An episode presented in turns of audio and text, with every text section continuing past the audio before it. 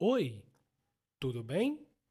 This is Rodrigo with Read Brazilian Portuguese Every Day, the podcast for beginner students of Brazilian Portuguese with words that you can use immediately in your next conversation.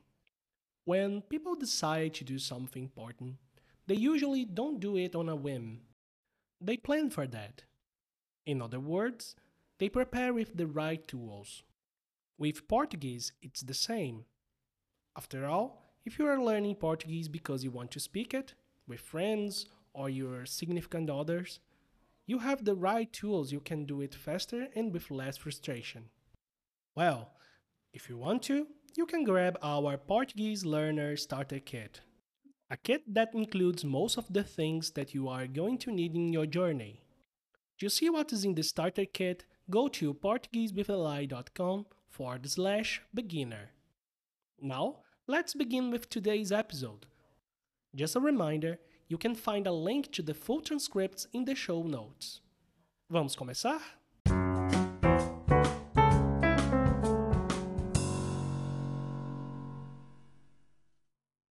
Short Friday. Boas-vindas. A casa está pronta para receber nosso filho. Ele volta hoje da Inglaterra. Você convidou os amigos dele? Sim, estão todos convidados. E os enfeites da festa, você que escolheu? Sim. O que você achou?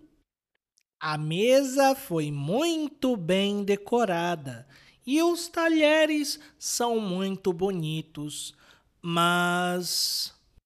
Mas.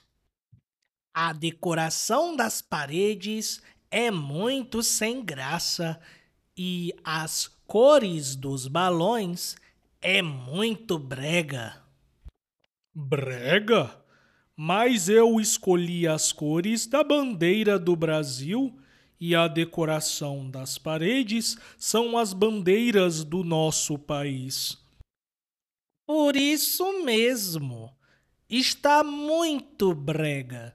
Você mirou em uma festa de boas-vindas e acertou em uma comemoração da Copa do Mundo. E now, let's listen to the vocabulary used in today's episode. Convidar. Convidar. This is one that we used almost a lot of episodes. It means to invite. O convidado. Convidado.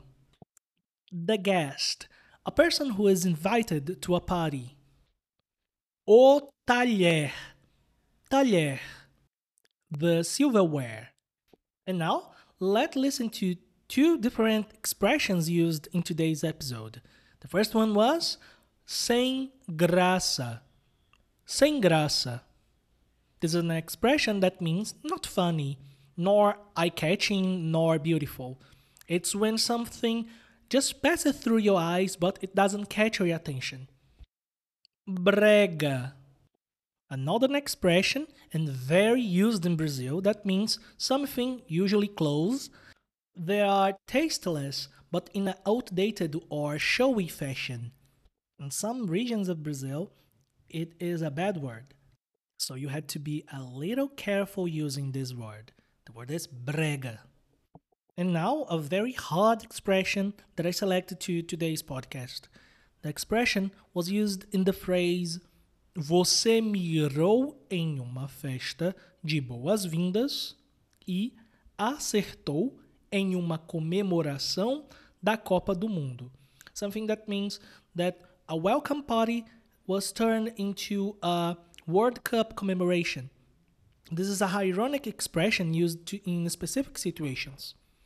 Uh, when a person plans to do something, but instead of doing that, the situation ends up in another way. For example, when you plan a custom party, but it ends up as a formal party, you can say: Você mirou em uma festa a fantasia e acertou em uma festa de gala. I would translate it as: You tried to organize a custom party, but it ended up as a gala party. And this is all. And now you can listen to the same text read at normal speed. Short Friday.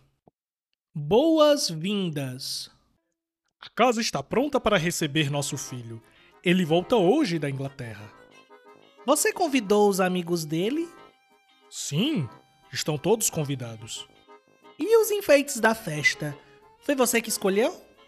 Sim. O que você achou? A mesa foi muito bem decorada e os talheres são muito bonitos, mas. Mas. A decoração das paredes é muito sem graça e as cores dos balões é muito brega. Brega? Mas eu escolhi as cores da bandeira do Brasil e a decoração das paredes são as bandeiras do nosso país. Por isso mesmo. Está muito brega. Você mirou em uma festa de boas-vindas e acertou em uma comemoração da Copa do Mundo.